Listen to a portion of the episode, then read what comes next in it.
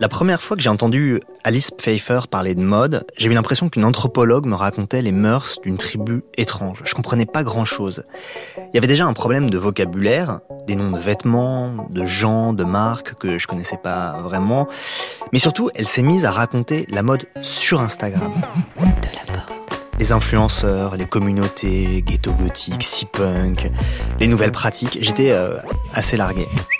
Bon, je connais pas très bien la mode, mais ça m'intéresse. Enfin, disons que je n'ai aucun mépris pour la mode, et d'ailleurs je pense toujours à une superbe tirade de Meryl Streep dans Le Diable s'habille en Prada, quand elle sent que sa nouvelle assistante, qui est jouée par Anna Tawai, une wannabe journaliste un peu intello qui s'habille comme une vieille dame, sourit avec une forme de condescendance à une de ses remarques.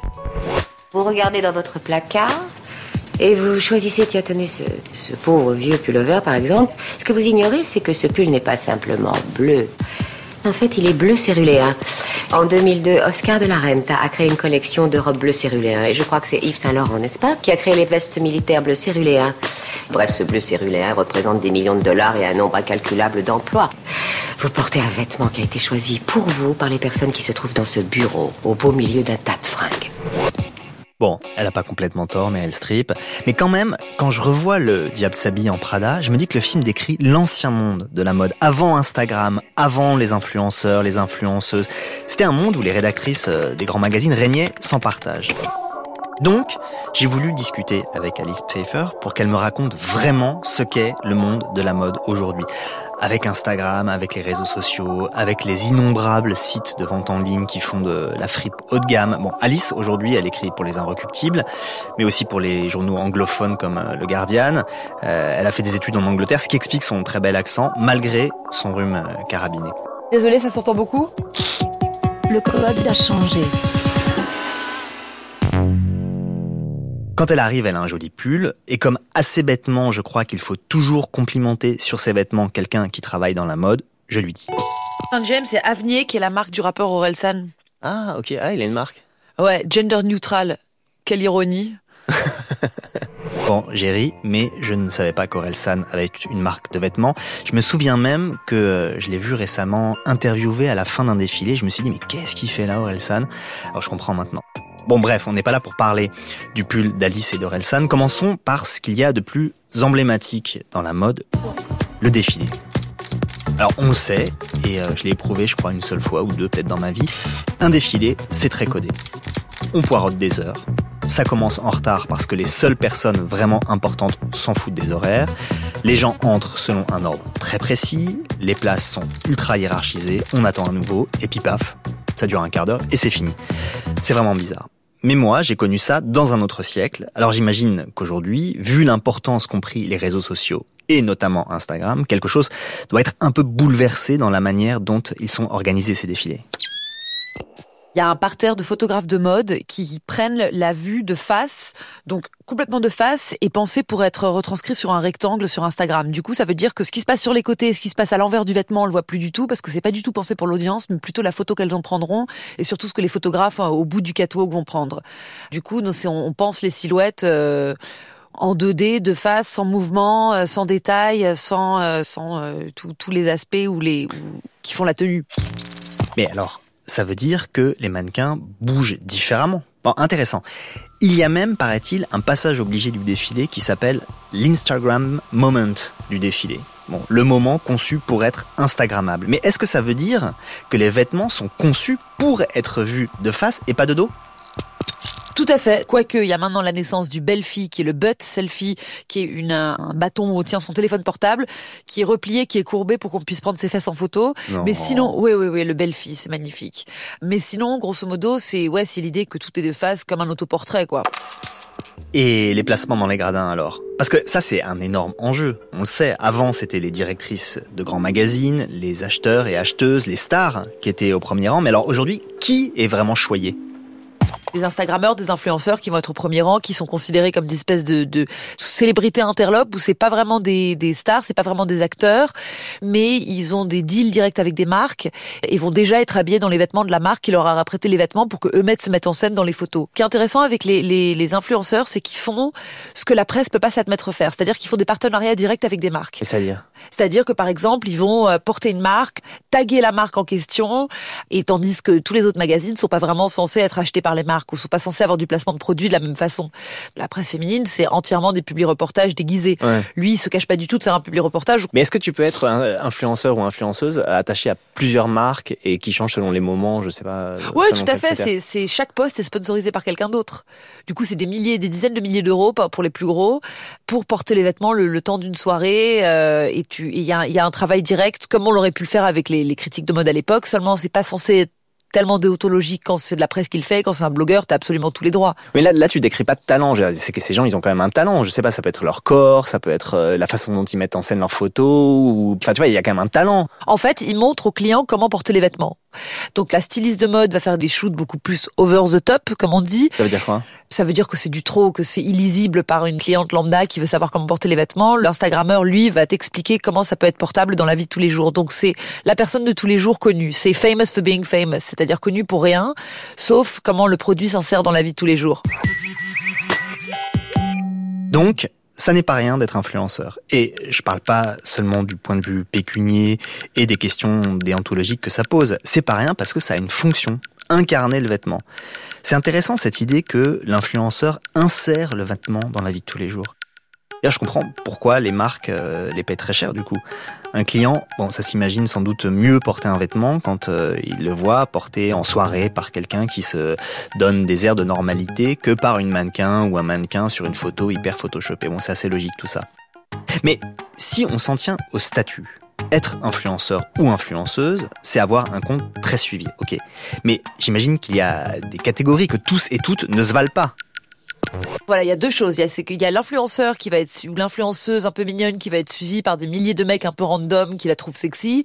Et après, le micro-influenceur qui va avoir, euh, entre, je sais pas, 10 et 30 000 followers, mais qui, elle, va toucher une cible beaucoup plus précise à Paris. Donc, dans, Genre par exemple, qui va être suivi par tous les, journalistes de mode, qui va être suivi par euh, quelques célébrités, donc qui, qui touche un, un, public beaucoup plus intéressant et beaucoup plus influent, mais qui en a moins. Ok, le micro-influenceur, j'aime assez cette idée c'est vraiment le plus antidémocratique qui soit. Parce que on peut reprocher ce qu'on veut aux influenceurs, hein, mais au moins ils parlent à beaucoup de gens. Tandis que le micro-influenceur, c'est vraiment l'aristocrate des réseaux. Comme quoi, bon, la promesse démocratique de l'Internet a du plomb dans l'aile. Bon, bref. Le défilé est donc un événement fait pour être une expérience vécue, d'accord. Mais il est aussi imaginé pour être une expérience Instagrammable. Ok. Mais si tout ça est si bien organisé, le risque, c'est que ça lisse les photos Instagrammées et que les photos bah, se ressemblent toutes sur tous les comptes. Alors pourquoi aller au défilé et l'Instagrammer si c'est pour poster la même photo que tous ceux qui étaient là? Le risque, bah, le risque c'est de se banaliser, non? Oui, mais ça prouve qu'on y était. Ah, c'est ça, l'essentiel. Là, ouais, l'important c'est de montrer qu'on y a été. Ah oui. J'oubliais que la photo a une autre fonction que montrer le vêtement ou même le défilé. Elle est là pour signifier j'y étais. Alors ça, c'est une question que je me pose toujours quand je regarde, par exemple, des matchs de foot et que je vois que les gens filment un moment du match. Je me dis tout le temps, mais pourquoi ces gens filment ce que la télé filme en beaucoup mieux? Quel intérêt d'avoir dans son téléphone des images mal prises, tremblantes, avec un son pourri, alors que la télévision, et il suffit pour ça d'avoir euh, lancé un enregistrement sur sa box, hein, vous offrira une archive de bien meilleure qualité. Alors il y a une hypothèse, hein. les gens filment parce que ça accrédite leur présence. En tout cas, parce que c'est la preuve qu'ils y étaient, qu'ils ont participé à cet événement collectif.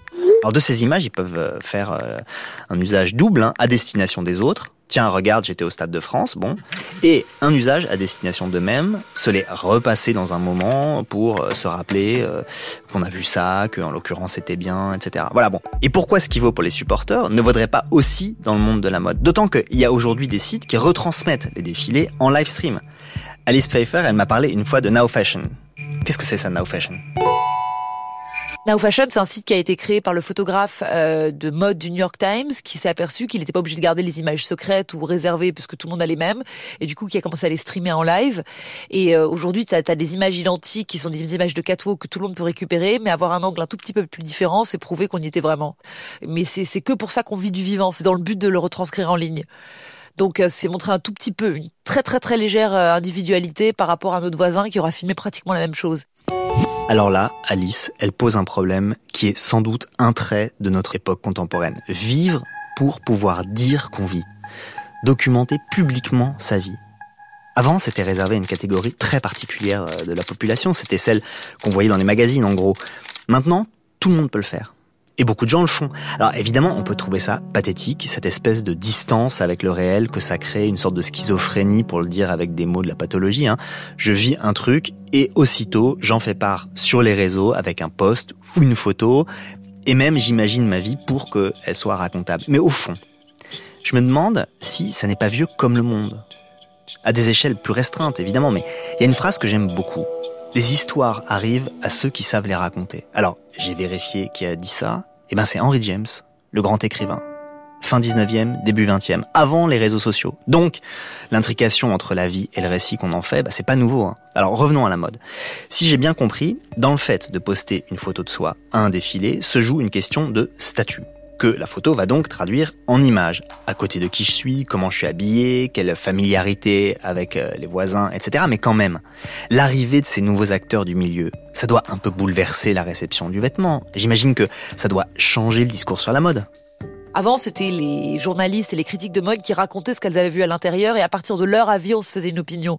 Aujourd'hui, il y a une opinion parallèle qui se fait immédiatement en ligne par les gens qui ont vu le défilé, qui ont déjà retweeté des choses, qui ont une logique du buzz qui est pas du tout le même que les critiques qui vont avoir un avis beaucoup plus informé, beaucoup plus intellectuel, euh, snobinard d'ailleurs. Et à côté de ça, il va y avoir des pièces qui vont très bien marcher parce qu'il y a une certaine viralité Instagram. Mais genre genre des crocs à talons aiguilles par exemple, peuvent être vus comme absolument affreux, mmh. c'est mon avis, mmh. mais qui vont euh, buzzer parce qu'il y a quelque chose, euh, c'est toujours le facteur de l'objet étrange. Dans, dans l'objet Instagram, on se demande toujours si on en rit, si on est une espèce de troisième degré où on, on y est attiré, en même temps c'est affreux. Je pense aussi aux, aux Hugs à cuissarde et aux Crocs à plateforme. Tu te souviens des chaussures Hugs? Non c'est des espèces de bottes ignobles que portaient toutes les filles, qui ont l'air de pattes d'ours et qui remontent jusqu'aux cuisses. Enfin, c'est pas très très joli. Et ça, ça cartonne. T'as euh, cartonné sur les réseaux sociaux parce que c'est l'objet étrange, c'est l'objet qui va créer un choc, plutôt qu'un chic un peu consensuel qui de toute façon est illisible sur les réseaux parce que un chic un peu plus classique, ça veut dire un travail de haute couture qui est imperceptible quand en photo. Et donc ça influence vraiment la fabrication même du vêtement. La fabrication, les techniques, euh, il faut que ce soit compréhensible et que ça attire l'œil. Donc euh, il y, a, y, a, certaines règles de couleurs qui, qui marchent mieux que d'autres. Euh, de par exemple. Bah il y a le millennial pink par exemple, c'est le rose millénial. C'est un rose pâle qui rend tout un peu photogénique. Voilà, le rose Ah ouais Ça va passer de la mode au mobilier, au, au, au filtre, au, au fond d'écran. Que le pays entier soit rose Non, il y a, y a des, des, règles de photogénie Instagram qui sont complètement à l'encontre du travail classique de créateur brûler le bleu et balayer le beige. À partir d'aujourd'hui, mesdemoiselles. Pink, pink, pink, pink when you shop for summer clothes. Pink, pink, pink, pink if you want that kelp for shows. Red is dead, blue is through, green's obscene, brown's taboo, and there is not the slightest excuse for plum abuse. Pink, pink, pink, pink, pink, pink, Mais c'est assez réjouissant l'apparition de nouveaux acteurs. Ça, on l'a vu dans les réseaux sociaux en général et d'ailleurs pendant toute l'histoire de l'Internet. Les premiers blogueurs à succès, ça a quand même été quelque chose. Hein. Je me souviens du rôle joué par Étienne Chouard pendant la campagne de 2005 là, sur le référendum sur la Constitution européenne. Le type, il était prof en lycée technique, il avait épluché le traité, ce que n'avaient fait que très peu de journalistes et d'hommes politiques qui, eux, appelaient à voter oui les yeux fermés. Et lui, depuis son site, depuis son blog, il a donné des arguments au non. On peut penser ce qu'on veut de ce qu'est devenu Étienne Chouard. Enfin, c'est quand même un moment fondamental. Je pense même que ça a participé à constituer euh, l'Internet euh, français, en tout cas en alternative aux médias traditionnels, pour le meilleur et pour le pire hein, d'ailleurs. On l'a encore vu au début du mouvement des Gilets jaunes. Alors bon, j'imagine que dans un monde aristocratique comme la mode, ça peut provoquer quelque chose, l'émergence de gens qui sont pas du sérail et qui viennent proposer ou imposer d'autres goûts. D'où la gloire des Kardashians. C'est qu'à l'époque, ils étaient à l'extérieur, mais des gros consommateurs, et du coup, il y a toute une génération de filles qui s'est un peu reconnue là-dedans, de filles qui n'étaient pas forcément celles qu'on voyait sur les podiums, mais qui consommaient quand même, et qui est passée par des, règles de beauté beaucoup plus hétéronormées parce qu'elles touchaient un autre public.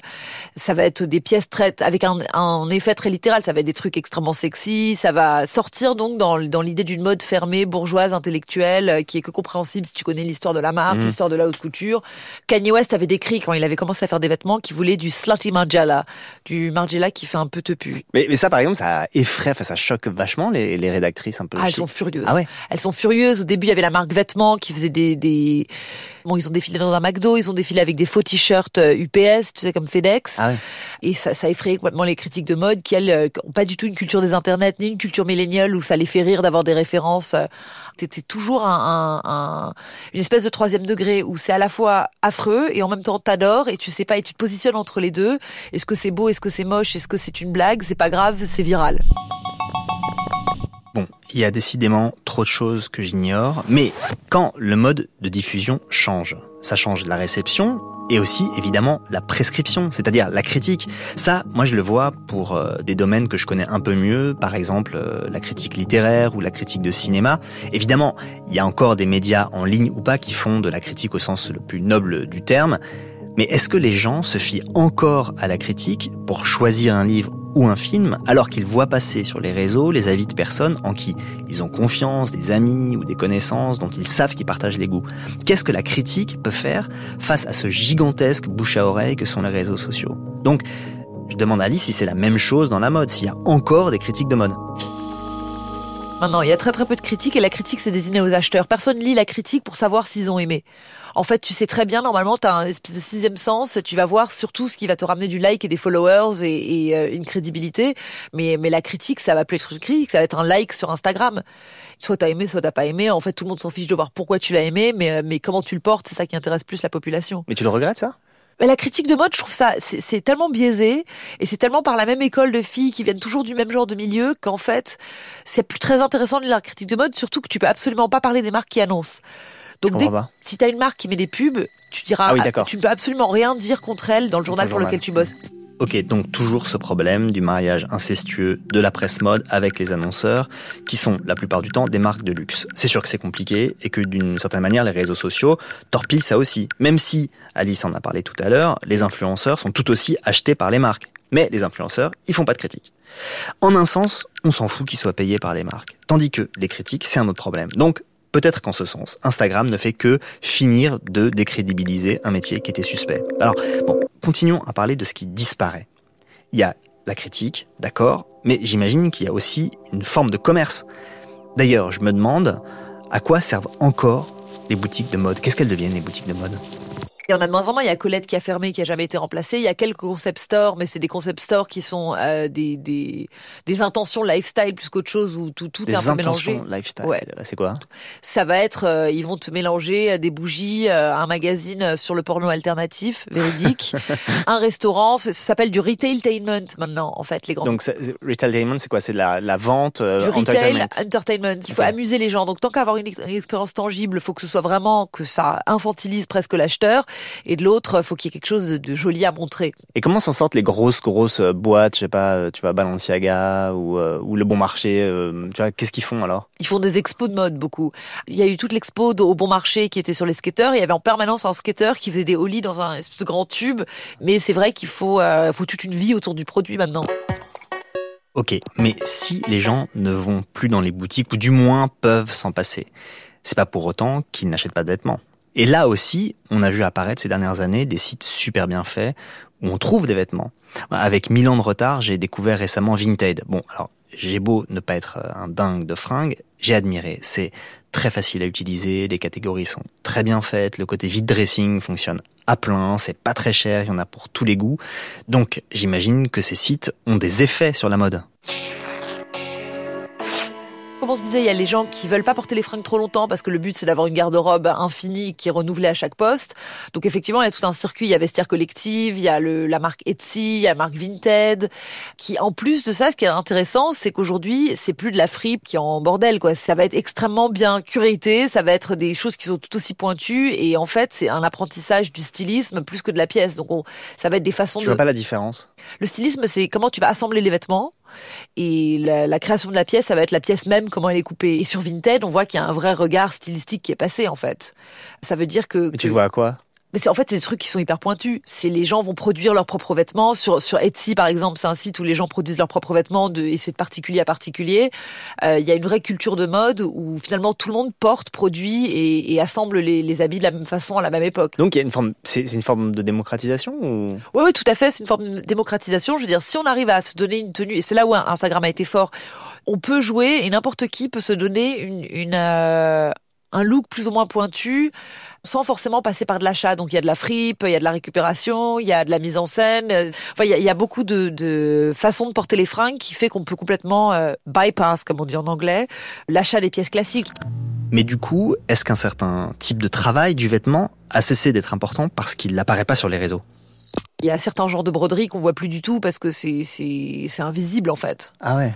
Des tout petits trucs, des, Des tours de boutons, trucs, des choses euh, ouais, minuscules, ouais, ouais, d'accord. ouais. Il n'y a pas de like au tournant, c'est moins intéressant. Ça atteint les métiers du coup. Tu vas les dentelières, les, tous les gens qui fabriquaient ce type de détails dans la. Ah bah oui, la oui, oui, oui, forcément. Et toutes les petites mains, enfin Chanel le fait encore, mais ce ce sont les seuls en fait. Le code changé. Bon, la mode, c'est le vêtement et toute l'industrie qui va avec. On commence à comprendre qu'Internet en a déjà partiellement bouleversé la vie.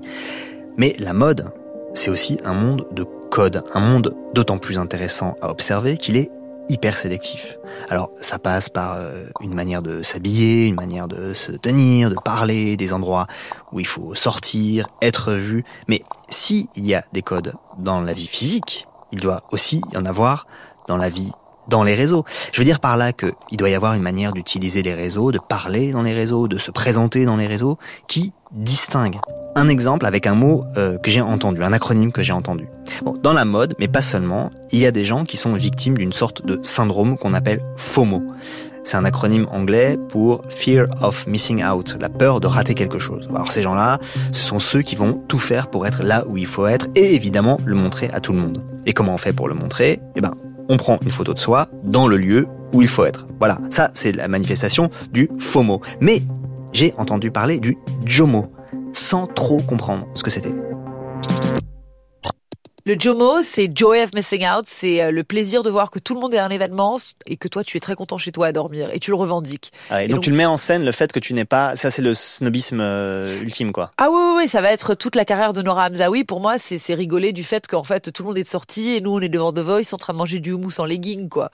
Mais, Euh, mais on le photographie. Mais on le photographie. Ah Et on ouais. met ça en scène aussi pour dire euh, haha vous m'intéressez pas moi j'ai quelque chose de plus authentique que toi c'est une façon de dire j'aurais pu y aller mais j'ai choisi de ne pas y aller Nora Hamzaoui, bon, c'est une chroniqueuse, actrice, humoriste. Je la connais juste pour euh, sa chronique dans le magazine de mode Grazia. Je savais pas du tout qu'elle était adepte du Jomo. Donc, il y a des snobismes numériques dans le monde de la mode. Ça ne m'étonne pas complètement. Mais alors, je voudrais qu'Alice se fasse mon guide. Qu'elle m'explique ce qu'il faut faire ou ne pas faire.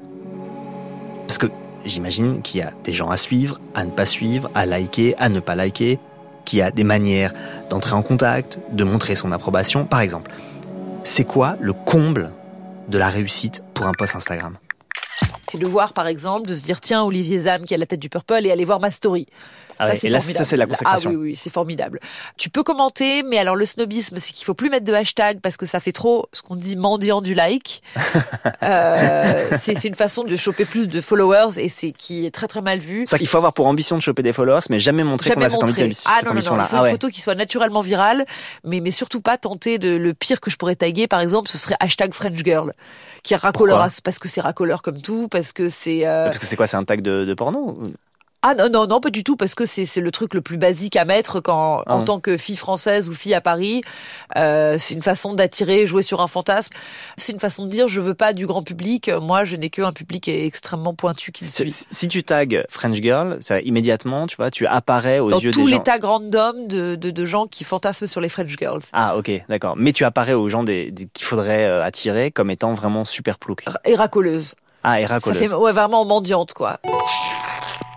Non, ce qu'il faut surtout pas faire dans Instagram, c'est si tu prends, il y a une étiquette Instagram, c'est si tu récupères une photo, faire semblant que c'est toi qui l'as prise. Donc il faut toujours citer la source. Ah ouais, mais citer la source est un moyen de s'attirer des... Et bien citer la source, c'est un moyen d'attirer plein de gens. Donc euh, tu vas être extrêmement minimaliste. Euh, Par exemple, je croise à Saproki, on fait un selfie ensemble, et après je mets un truc cryptique, genre euh, me on a Tuesday, un mardi comme un autre. Sans taguer la personne. Ah non non non, tout le Ah monde ouais. devrait le reconnaître. Ah ouais, d'accord. Ouais. Surtout sans hashtaguer. Pas hashtag j'ai rencontré à Saproki. Là, j'ai fait semblant de savoir qui était Asap Rocky, mais je ne sais pas. Alors, bon, c'est un rappeur hyper connu manifestement. Je vis un grand moment de loose intérieur que j'essaie de dissimuler avec un hochement de tête approbateur du genre ah ouais ouais ouais taguer Asap Rocky, mais c'est vraiment trop naze. Mais il faut continuer l'énumération de savoir-vivre dans Instagram. C'est important, le savoir-vivre. Dans la recherche du temps perdu, il y a des pages entières autour de questions de savoir-vivre. Quoi offrir en remerciement d'un séjour chez des connaissances, etc. Ça occupe comme question. Proust, il en fait de la littérature. Alors ne jamais mépriser les questions de savoir-vivre. Il faut qu'Alice continue. Qu'est-ce qui est à ne surtout pas faire? Il y a aussi la saturation de la personne qui poste trop de stories par jour et ça devient intenable. Ah oui, c'est ça, il y a une question de rythme aussi. Il faut être dans le bon rythme. Ah oui, oui, oui, si tu en fais 18. Il y a aussi la personne qui est plus âgée, qui se trompe et qui met hashtag robe. Ça, c'est par exemple, c'est complètement inutile parce que tu, te re- tu- ça n'a pas de sens et tu le retrouves au milieu de hashtag bonjour. Les, les parents sont connus pour hashtaguer tous les mots. Hashtag je, hashtag suis, hashtag la maman d'Alice. Et les Euh, filtres Il y a un truc qui s'appelle filter pity. La pitié du filtre, c'est quand quelqu'un a mis un filtre qui est plus du tout d'actualité. Par, exemple, un filtre sépia en sortant de la salle de sport. ça, c'est pas possible. Parce Euh, que les, les filtres, ils ont une vie, quoi. C'est-à-dire qu'au bout d'un moment, ils sont dépassés. C'est une connotation parce qu'ils apparaissent tous à toutes les mises à jour iPhone. Il y a toujours des nouveaux filtres qui apparaissent et toutes les mises à jour Instagram aussi. Du coup, tous les filtres qui font un peu Polaroid, un peu vieillot sont associés à une période plus twee, comme on dit, plus mignonne et plus vintage de, de la mode qui est complètement passée. Du coup, aujourd'hui, ouais, il y a, il y, a, il y a même un filtre qui est le no filter filter. Et C'est le filtre qui fait effet pas de filtre. Ça, c'est le filtre d'aujourd'hui, de, maintenant. Ah c'est oui, quoi le oui, filtre là qu'il faut utiliser en ce moment Alors, moi, je dirais qu'il n'y a pas de filtre. Il faut juste jouer avec ces modifications pour manigancer les couleurs, mais que ça se voit pas. Il faut avoir l'air que d'être complètement naturel. Euh, le filtre qui a cherché à s'embellir, aujourd'hui, c'est plus cool. Ah ouais, ok. C'est quoi la durée de vie d'un filtre? Quelques mois. Mais cette rapidité avec laquelle les codes évoluent, est-ce qu'elle concerne d'autres éléments que les éléments techniques? Je veux dire par là, je comprends que les filtres se périment vite. Les constructeurs peuvent y avoir intérêt, ou même les plateformes. Mais les positions dans lesquelles on se photographie, est-ce que ça change aussi vite? Tout le temps. D'abord, il y avait la fille, il y avait la blogueuse avec les pieds qui rentraient en, a- en- à l'intérieur pour paraître plus mignonne, euh, ambiance poupée cassée. Après, il y a eu les, toutes les filles qui posaient de dos à la Nicki Minaj. Alors, je sais pas si vous imaginez, mais c'est moi de, de dos accroupi qui prend un, un selfie comme ça. Il y a le duck face. Il y avait pour Mm. les mecs, les mecs se prennent toujours en photo par en bas parce que ça leur donne l'impression d'avoir une plus grande carrure, de une plus grande vrai. mâchoire. Il y a le, le- la main très très relevée qui donne l'impression d'avoir une grande tête et un microscopique corps et des plus grands yeux. Donc c'est euh, on lit toujours à qui la fille essaye de plaire, dépendant de comment elle va poser. Donc si elle a un public plus ou moins hétéronormé. Mais toutes les photos mignonnes, en général, ça veut dire que c'est une fille qui va être euh, suivie par un public de mecs hétéros et ça, ça va aussi varier quelle marque va, va travailler avec elle. Ces questions me passionnent, j'avoue. En fait, ce que je trouve euh, très beau là-dedans, c'est que les réseaux sociaux créent un savoir-vivre non transmis par les parents et un savoir-vivre dont les règles s'établissent par une sorte d'accord spontané et implicite. Ben, Ce que je veux dire, c'est que les règles de savoir-vivre ont pendant longtemps été transmises familialement. Elles étaient l'aboutissement d'une euh, histoire et elles étaient très explicites. Par exemple, il y a longtemps eu des manuels de savoir-vivre qu'on faisait lire aux jeunes filles et aux jeunes gens d'ailleurs, qui leur expliquaient ce qu'il fallait faire ou pas, comment il fallait le faire. Bon, aujourd'hui, les règles, dans les réseaux au moins, elles sont aussi rigides si on veut y paraître à son avantage, hein, mais elles sont inventées entre pairs. Elles évoluent hyper vite et elles ne sont répertoriées nulle part. En fait, si on y réfléchit, c'est beaucoup plus compliqué qu'avant. D'autant que les communautés sont nombreuses et elles obéissent elles-mêmes à des codes qui peuvent parfois être hyper compliqués à comprendre. La mode, donc, c'est un bon lieu pour examiner ces communautés. Et je sais qu'Alice, elle les connaît, elle en fréquente certaines de près. Donc, petite histoire des communautés autour de la mode. D'abord, il y a une grande époque de mashups, donc il y a eu la tendance ghetto gothique, qui est un truc qui est né sur Instagram. C'est Ghetto gothique, c'est-à-dire non, ghetto gothique, c'était le mélange d'une culture très street et d'une culture gothique qui se croisaient rarement avant. La culture athleisure, qui est des vêtements de sport qu'on met pour tout sauf faire du sport. Mhm. La tendance sea punk, qui était euh, des punks déguisés en dauphin. C'est-à-dire? C'est des punks, mais euh, habillés tout en bleu des mers. Il y a, après, il y a tout le militantisme qui s'est fondu dans le féminisme. Donc, il y a toute une communauté féministe, intersectionnelle, body positive, sexe positive. Donc, des filles à poil, des filles plus rondes, des vagues véganes euh, qui se mettent en scène en train de manger du avocado toast, par exemple, et de, et, et pas manger de la viande. Mais en quoi ça concerne la mode, ça? Parce que la mode aujourd'hui, c'est un lifestyle entier. C'est-à-dire que, que la mode est obligée de venir avec des valeurs parce que le vêtement même est tellement facilement reproductible. Je parlais au créateur de, de la marque Herven qui m'avait dit, moi, je veux voir mes fringues avant qu'elles soient sorties en boutique, je vais chez Zara. Donc, eh ben, c'est copié par les marques extrêmement Ah, ok. vite parce qu'ils ont un délai de fabrication qui est beaucoup plus court. Quand tu présentes un vêtement de luxe, six mois après, il va être en boutique. Zara, lui, va le reproduire en une semaine. Hmm. Et il faut, je crois qu'il y a un minimum de sept différences, mais il y a une égalité qui est très bizarre autour des fringues où, où c'est très compliqué de dire euh, cette épaulette est à moi. Et donc, vu que les, les, vêtements sont tellement facilement reproductibles par la, fast fashion, T'as intérêt aujourd'hui à avoir une, une, vie, une identité, un engagement politique euh, autour. Je veux dire, là, les marques ont commencé de luxe à ne plus brûler leurs fringues, mais c'est quelque chose sur lequel elles communiquent. Euh, employer des mannequins plus rondes, euh, et c'est pour donner une vie à la marque qui dépasse le vêtement, parce que le vêtement, c'est plus assez. Mm. C'est vraiment compliqué. Mais j'imagine que ça peut aussi être une source d'inspiration pour les créateurs. Parce que toutes ces communautés qui gravitent autour de la mode, elles euh, sont pas seulement suivistes. On peut aussi y voir des précurseurs. Pendant longtemps, les créateurs de mode ont revendiqué de s'inspirer de la femme de la rue.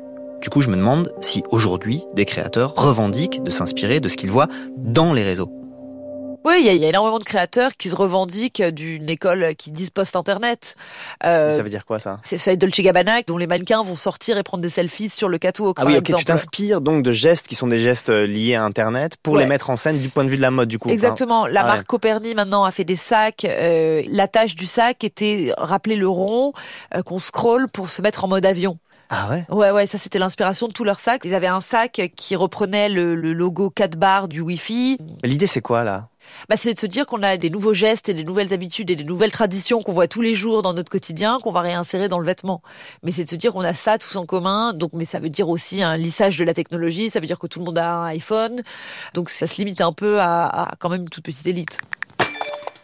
Alors Alice, elle parle de lissage. Mais le fait que tout le monde puisse avoir accès à tout, voir les vêtements qu'on fabrique et qu'on porte partout dans le monde, juste en scrollant dans Instagram, est-ce que justement ça produit un lissage, une forme de mode mondialisée Ouais, mais en fait, le problème, c'est qu'il y a eu, il y a eu, non, le problème non, mais il y a eu toute la tendance et l'accusation du- de l'appropriation culturelle, ce qui fait qu'au moment où les modes auraient pu toutes se mélanger, à partir du moment où la mode venait de pays blancs, si toi, en, en tant que personne blanche occidentale, tu cites d'autres cultures, c'était vu comme quelque chose d'absolument néfaste et c'était, ouais, c'est une forme d'appropriation. Ça a rendu la citation très difficile, donc tu peux absolument plus utiliser du, du, Un du wax tissu indien. ou un tissu Ah, du wax africain. même, ah oui. Ouais, du tissu africain, c'est la McCartney l'a fait et c'est fait euh, complètement déchiqueté sur les réseaux. Non, ce que t'as, c'est que t'as une mondialisation de codes un peu façon Ikea où tous les intérieurs partout dans le monde sont pareils. Et ça, on le voit euh, chez les influenceurs, on le voit aussi sur Tinder.